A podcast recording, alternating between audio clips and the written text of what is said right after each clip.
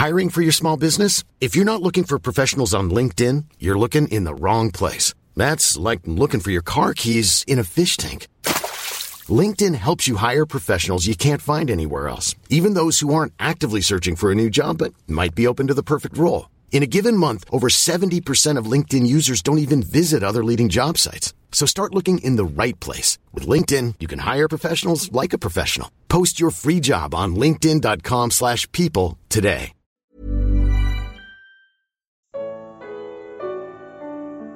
Porque não há salvação sem ressurreição? Evangelho de Mateus. Comentário de Mari Persona. Depois de nos acostumarmos a ver Jesus sempre acompanhado de seus apóstolos, a cena da sua morte revela uma mudança radical.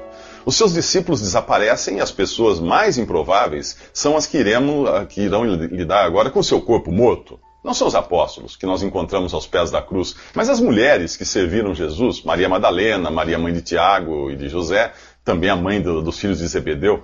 Os profetas do Antigo Testamento tinham previsto que Jesus seria contado com os ladrões, o que aconteceu na cruz. Isaías previu também que providenciariam para que ele fosse sepultado com os ímpios, talvez numa vala comum para criminosos, porém que ele ficaria com o rico na sua morte. E é um rico que vai pedir a Pilatos para liberar o corpo para ser sepultado. José, da cidade de Arimateia, era um membro do, do Sinédrio, uma espécie de Suprema Corte de Israel. Ele possuía um sepulcro novo, uma gruta escavada numa rocha, com uma grande pedra circular para fechar a entrada. Jesus é sepultado, o sepulcro é fechado com a pedra, e Pilatos ordena que os soldados guardem o túmulo nos próximos três dias. Por quê? Os sacerdotes pediram isso, pois eles temiam que os discípulos roubassem o corpo e depois dissessem que Jesus tinha ressuscitado, conforme ele havia prometido. José tem a ajuda de Nicodemos, igualmente um membro do Sinédrio e discípulo secreto de Jesus.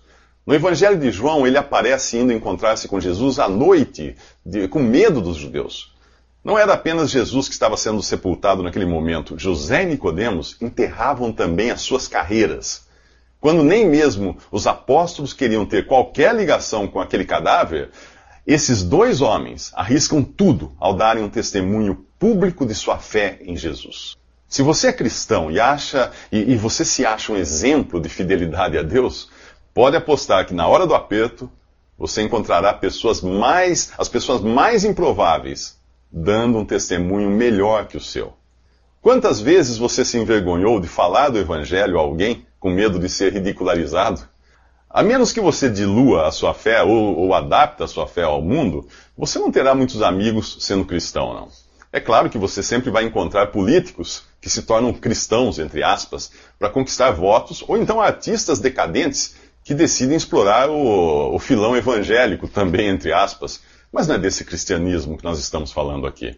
Seguir Jesus nunca será um bom negócio nessa vida. Você será melhor visto, será bem visto na sociedade, se você disser que lê Paulo Coelho, que gosta do Dalai Lama, ou que você acredita ter sido sim a moça em outra, em, em outra encarnação. Ah, mas experimente dizer por aí que você é um crente em Jesus para ver o que acontece. Ao orar ao Pai, Jesus disse daqueles que o seguem: Dei-lhes a tua palavra, e o mundo os odiou porque não são do mundo, assim como eu não sou do mundo. Portanto, se você busca por aprovação do mundo, Jesus não é para você. Mas se você busca pela aprovação de Deus, então creia nele como seu Salvador. Receba o perdão dos seus pecados. Aí sim, você vai ter um lugar garantido eternamente, não no mundo, mas no céu. Nos próximos três minutos, a ressurreição. No primeiro dia da semana, encontramos duas mulheres tristes, Maria de Magdala e a outra Maria, mãe de Tiago e de José, as duas se dirigem ao sepulcro de Jesus. Antes daquilo tinha ocorrido um grande terremoto e um anjo havia removido a pedra da entrada do sepulcro, sentando-se sobre ela. E os guardas do sepulcro, onde estão? Bem, os guardas desmaiaram quando viram aquilo. O anjo diz às mulheres que não tenham medo, pois Jesus ressuscitou. Ah, o anjo diz para elas ah, olharem o lugar onde ele, ele jazia dentro do sepulcro que era uma forma de gruta, a pedra tinha sido removida, não para Jesus sair, mas para as mulheres entrarem, porque ele podia atravessar paredes com seu corpo ressuscitado. O, o anjo diz uh, diz a elas para irem contar isso para os discípulos, contar para eles que Jesus tinha ressuscitado. As boas novas de Deus estariam incompletas sem este capítulo que fala da ressurreição de Jesus. Sem, sem ele, uh, não haveria esperança para a humanidade. O apóstolo Paulo diz, que, diz em sua primeira carta aos Coríntios que se Cristo não ressuscitou, é inútil a nossa pregação, como também é inútil a fé que vocês têm. Ouviu isso? Se você crê em tudo a respeito de Jesus, mas duvida da ressurreição, está perdendo seu tempo. Paulo explica que a morte entrou no mundo por um, um só homem, Adão, e a ressurreição dos mortos veio igualmente por meio de um só homem, Jesus. Todos os que estão em Adão morrem. Todos os que estão em Cristo ressuscitarão. O primeiro homem, Adão, é o homem natural, terreno, mortal. O segundo homem, Jesus, é o homem espiritual, celestial, eterno. Em, em qual deles você está?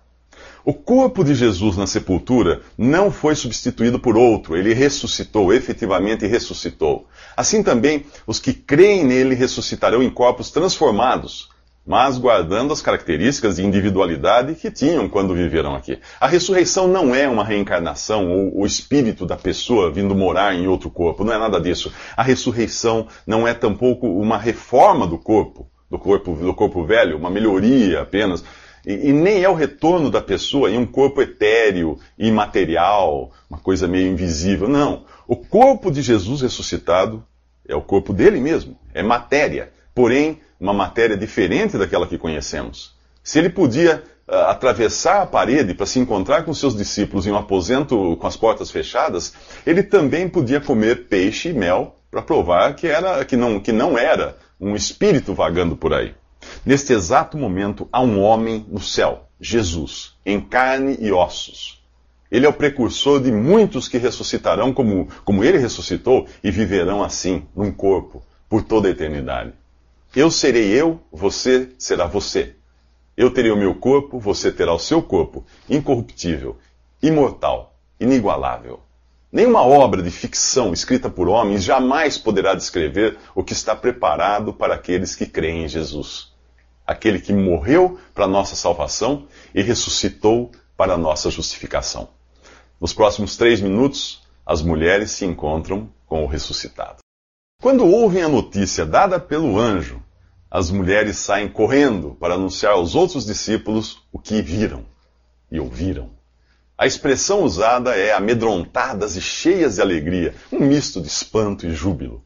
Quando você crê em Jesus como seu Salvador, como seu Senhor, quando você se dá conta de que Ele ressuscitou e, e de que você pode agora ter a certeza da vida eterna, é esse o sentimento: espanto e júbilo. Mas não é só isso, elas correm porque todo aquele que crê em Jesus sabe que o tempo está se esgotando. As boas novas da morte e ressurreição do Cordeiro de Deus devem ser passadas adiante em caráter de urgência. A qualquer momento a porta da oportunidade se fechará. Enquanto elas vão para um lado, com o coração cheio de espanto e júbilo, os guardas que deviam guardar o sepulcro e impedir que, que ele fosse violado caminham para o outro. O coração deles está cheio de terror e tristeza pois eles sabem que o código militar daquela época exige que o soldado que falhar com o seu dever pode pagar com a própria vida. De um lado, as mulheres saem anunciando a ressurreição e a vida. Do outro, os soldados levam consigo a própria sentença de condenação e morte. Você sempre encontrará essas duas classes de pessoas no mundo: aquelas que têm um relacionamento com Jesus e tem a salvação eterna garantida por, por sua morte e ressurreição, e aquelas que estão desmaiadas e cegas para as realidades do mundo espiritual, como estavam aqueles, aqueles soldados, essas pessoas carregam em si mesmas a sua sentença. Enquanto as mulheres têm um encontro pessoal com o ressuscitado, os soldados têm um encontro pessoal com os chefes dos sacerdotes. Apesar de serem soldados sob ordens de, de Pilatos, eles não ousam ir direto para sua guarnição os sacerdotes subornam os soldados, dão dinheiro a eles, para eles dizerem que estavam dormindo quando os discípulos roubaram o corpo. Os sacerdotes garantem que darão um jeito se a história chegar aos ouvidos do governador e eles não serão mortos por não cumprirem o seu dever. Os soldados podiam até pensar que tinham se livrado de seus problemas, mas eles ainda teriam problemas maiores no futuro. Eles teriam de dar conta disso a Deus.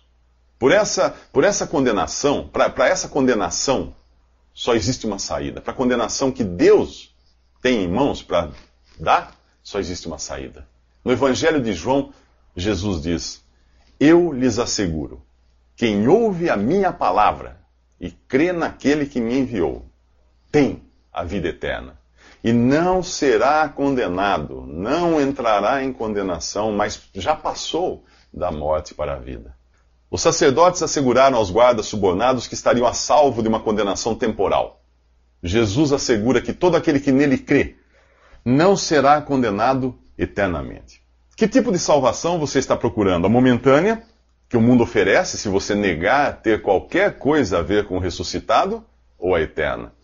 Enquanto isso, as mulheres encontram, se encontram com Jesus, eh, se lançam aos seus pés e o adoram. Essas mulheres eram judias, não se esqueça disso, adoradoras do, do Deus único. Elas jamais adorariam Jesus, a menos que ele fosse Deus. Nos próximos três minutos, os discípulos recebem a maior de todas as missões.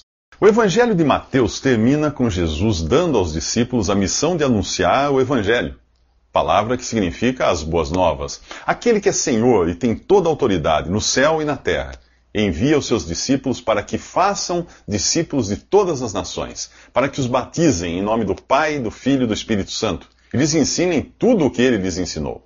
Toda autoridade, todas as nações, tudo o que receberam. Não há limites. E ele promete estar com seus discípulos todos os dias, até a consumação dos séculos. Você crê em Jesus? Você é um discípulo dele? Você está anunciando essas boas novas?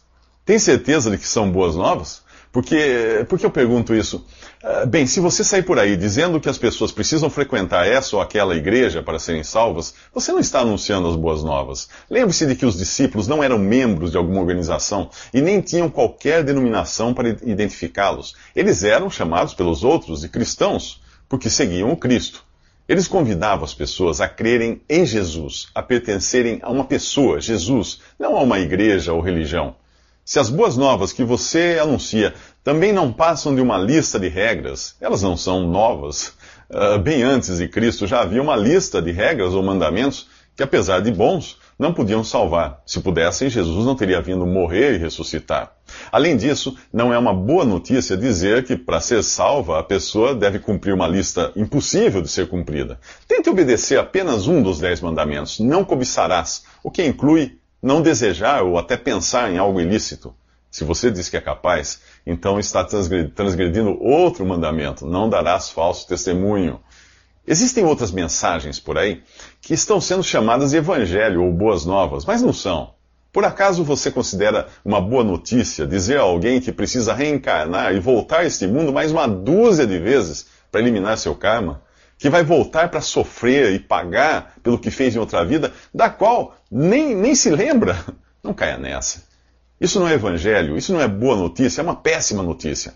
Boa notícia mesmo é você descobrir que alguém pagou uma dívida que você jamais conseguiria pagar. Boas novas é ouvir que basta crer no Filho de Deus para ser perdoado completamente é, é esse o evangelho que Jesus mandou anunciar. São essas as boas novas. Que Cristo morreu por nossos pecados, conforme anunciavam as Escrituras, e que foi sepultado e ressuscitou ao terceiro dia, também conforme as Escrituras.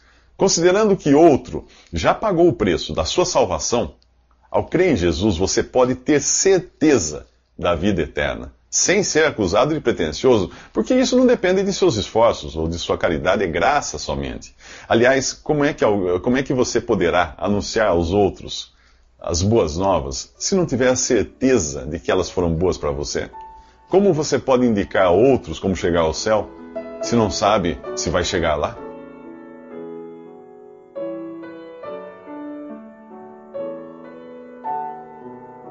Visite respondi.com.br. Visite também 3minutos.net.